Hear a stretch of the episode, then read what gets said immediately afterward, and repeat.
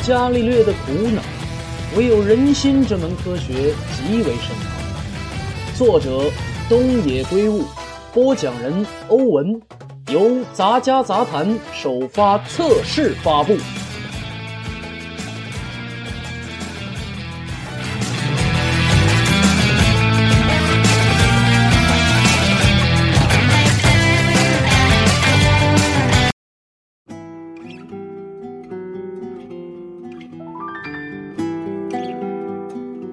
二章，操纵五。奈美惠打开起居室的壁橱，拿出一瓶干邑白兰地，说道：“真的只能喝一点点哦。”“喂，我知道。”姓郑点了点头。今也就今晚，唐川君难得来一趟，怎么能连杯酒都没有呢？老师，对我您就不必客气了。坐在对面的汤川轻轻地摆了摆手：“是我自己想喝，不过你被我拿来当借口罢了。你别多嫌弃，多少陪我喝点吧。反正照这种情形，今晚也是睡不着了。”当然没问题。奈美惠在两人面前放上酒杯，倒入干邑白兰地。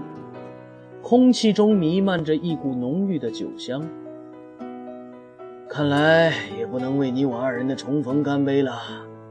信正微笑着舔了舔干邑白兰地，感觉舌头都快麻了，果然美味啊！奈美惠也在椅子上坐了下来，往杯里倒了些茶壶里泡好的红茶。我都不知道您儿子已经回来了呢，汤川说道。我可能也没有感觉他回来，想来那小子自己也没有吧。我们完全就像是陌生人一样，就算血脉相连，可心是不连在一起的，也算不上是家人了。你不觉得吗？具体情况我也不太了解。你这个人从来是事不关己高高挂起啊。信正轻轻摇晃着肩膀。转头看着奈美惠说：“虽然安田君和景村君的成绩也都挺不错的，但他们俩却都比不上这位汤川君。他以前可是人称天才的哦。不对，现在也应该这么叫吧？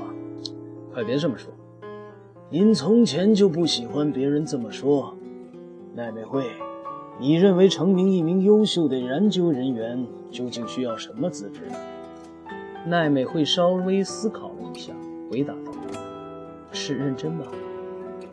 这一点可能也是必须的，但光有认真的劲头是不够的。有时一时的糊涂也会导致最终的巨大发现。研究人员所必不可缺少的资源，就是纯粹，不为任何事物所影响。”被任何色彩所渲染，才是研究人员必须所具备的。这一点看似简单，真正做起来却非常困难。其原因就在于，研究人员的工作就像是一点一点的堆积石块。努力研究的人会希望堆积的比目标更高，他们心中自然对自己一路堆积起来的东西有了自信，坚信着可能根本并不会有错。然而，有时这也是致命的。最初放上的那块石头是否果真恰当？不，他放的可能根本就不是块石头。要在产生这样怀疑的时候，把自己之前垒起来的东西全部推翻，难做到。因为一般的人都会被之前的功绩所束缚，有着一颗纯粹的心是个幸运。信正一边轻轻晃动握紧的左手。说：“奈美惠已经很久没有看他如此语重心长了。他看起来应该没有醉意，或许是邦红的死令他精神亢奋。而这位汤川君，无论之前付出过多少辛劳，构筑起来的东西，只要心中稍有疑惑，就立刻推倒重来。”我可是还记得你那次对单词集的探索，您说那是啊。汤川苦笑道，喝了一口杯里的干邑白兰地。磁铁不是有 S 级和 N 级吗？信正望着奈美惠的脸，开始说道：“S 级与 N 级互成一对，无论把磁铁做成多么的小，都不可能只有 S 级或者只有 N 级。但这事儿从基本粒子层面上来看，又是否有可能呢？虽然是假想。”却尚未发现，人们对这种物质所取的名字叫做单磁极。汤川在念硕士的时候，就曾对这种单磁极表现出极为浓厚的兴趣。为了设法证明它的存在，他不断反复实验。他的现实方法极富创造性，引起了教授们的极大注意。但是那些教授却没有认为我会成功，他们认为。区区一个研究生，又怎么能完成这种世界学者都无法完成的课题？说实话，我也一样，也觉得不大可能。而老师的预想果然成真。汤川望着奈美惠苦笑道：“当时我花了一年多时间所构筑的起来的理论，却在基本上犯了一个极大的错误。于是那篇论文最终也成了一堆废纸。”正是这种爽快令我很钦佩。换做一般人是不甘心甘情愿承认自己的错误的，最终会走向死胡同。我也认识不少因此白白而耗费了大量的时间和精力的研究人员，但你不同，你爽快地抛弃了探索单磁极的梦想，转而考虑把之前获得的经验运用到完全不同的领域中。你后来的选择是对磁体高密度磁化的新考察方法，当时我可真是大吃一惊。一个搞量子力学的人，竟会对磁性记录技术发起挑战，那不过是歪打正着罢了。老实说，当时我确实有自暴自弃了。命名也极为独特，叫做磁界齿轮。你告诉我吧。取得专利的时候，你心里一定指望着靠它一夜暴富吧？啊，不，这个嘛，不可能没有想过。毕竟当时美国的企业咨询可是蜂拥而至啊。信正扭头望着奈美惠，睁大了眼睛。奈美惠哦了一声，惊异地望着汤川，可最后却没能有任何一家公司签约，因为对方明白。这其实是一种在非常苛刻条件下才能实现的技术，真是太可惜了。但这对日本物理学界而言却是一件好事，因为如果你当时发了这笔财，因而不再从事研究的话，日本可是失去了一位宝贵的人物啊。我不行，研究了这么多年，也没有留下什么有益的结果，马齿徒增罢了。你可没到了望洋兴叹的年纪啊！说起来，你还是单身吧？你就没有考虑过结婚结婚吗？听到姓郑的话，奈美惠不禁吃惊地眨了眨眼。她一直以为汤川早有家室，凡事都得讲究个缘分。我的缘分似乎在上游就给堵上了。你无非觉得还是单身自更加自由轻松吧？信正微笑着喝了一口干邑白兰地后，又恢复了一脸严肃的表情。不过话说回来，慎重对待婚姻倒也绝非坏事。我也时常会想，那个时候能稍微再慎重些就好了。可我当时却满脑子都是研究工作，对婚姻和家庭之类根本一点兴趣都没有。当初因为一位对我有恩的人介绍，才会去相亲。而最后决定结婚，也不过是因为想不到一个拒绝的理由罢了。然而人生大事却不能如此轻易便下决断做决定。虽然妻子抱着孩子离家之时，我也曾憎恨过她，但现在回过头来想想，其实自己也有不对的地方。本该好好和她谈谈，但却死要面子不肯低头。就在这个时候，美国麻省那边又找上了我。让我参加为期两年的共同研究，我也没和妻子说一声，就去了美国那边。原本两年的计划延长到了三年，这期间我一直都没有和妻子联系过，也难怪他耿耿于怀。信正一口喝干杯中的酒，把空酒杯放到桌上，又把手伸向酒瓶。爸爸，您还是别再喝了。汤川也劝他说道：“就只今晚，下不为例。”既然他都这么说了，奈美惠也就不便阻拦。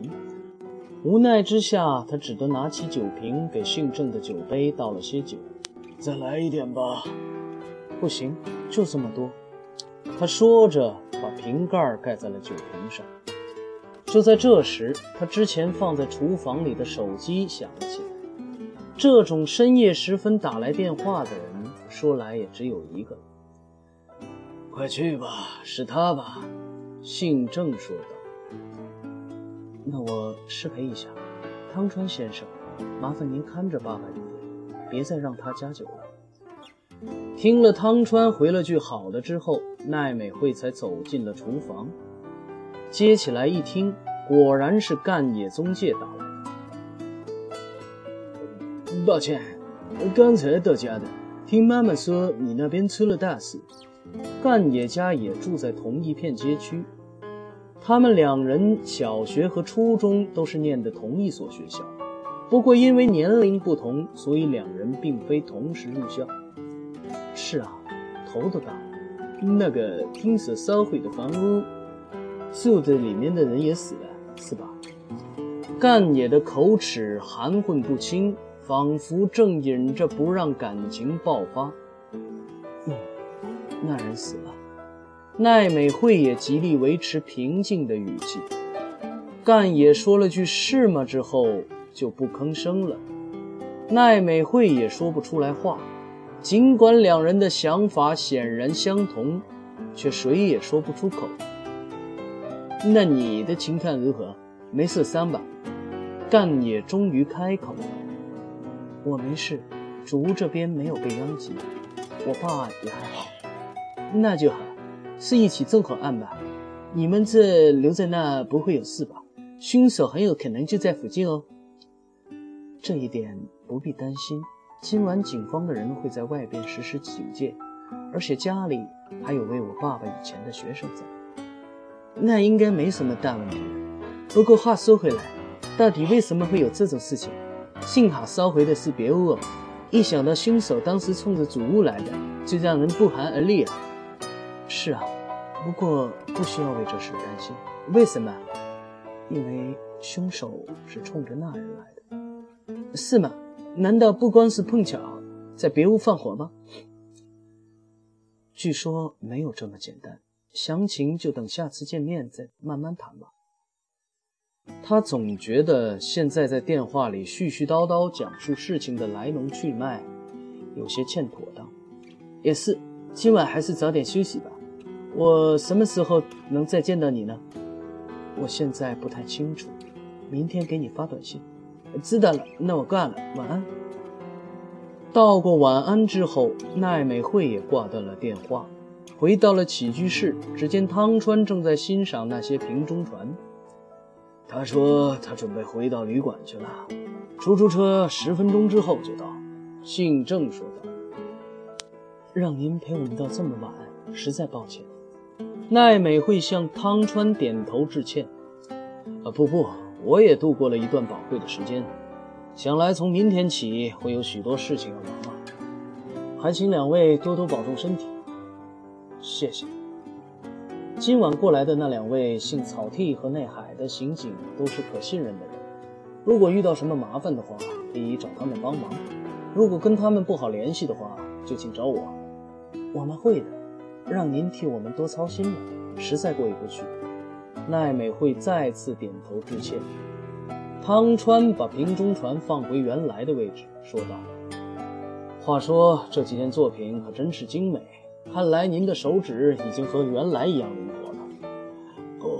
还没有像原来那样灵活。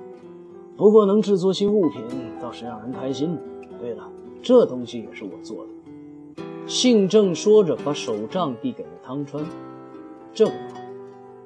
汤川把手杖拿在手里端详。你转一转把手的部分试试。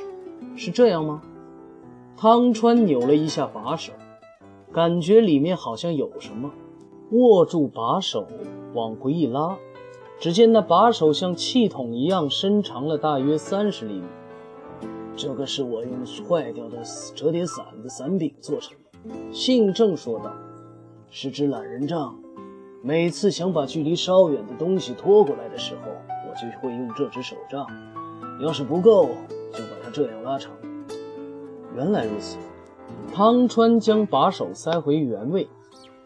就在这个时候，他像察觉到了什么似的。咦，这是个什么开关？他打开开关，只见旁边的墙上出现了一个小小的红色箭头，原来是一支激光笔。您装这个东西做什么的？汤川问道。当然是拿来当激光笔了。比方是这个样子。信正接过手杖，按下开关。箭头便出现在起居室壁橱上的一只箱子，然后就叫汤川君，麻烦你去帮我拿一下那只箱子，行吗？腿脚不方便的话，就是用这些偷懒工具了吧？汤川点点头，冲着奈美惠笑了笑。看样子老师还能长命百岁呢。的确，奈美惠也冲着他点了点头。不一会儿，出租车到了，汤川坐上车回去了。在奈美惠的眼中，信正目送车子开远的背影是那样的寂寞凄凉。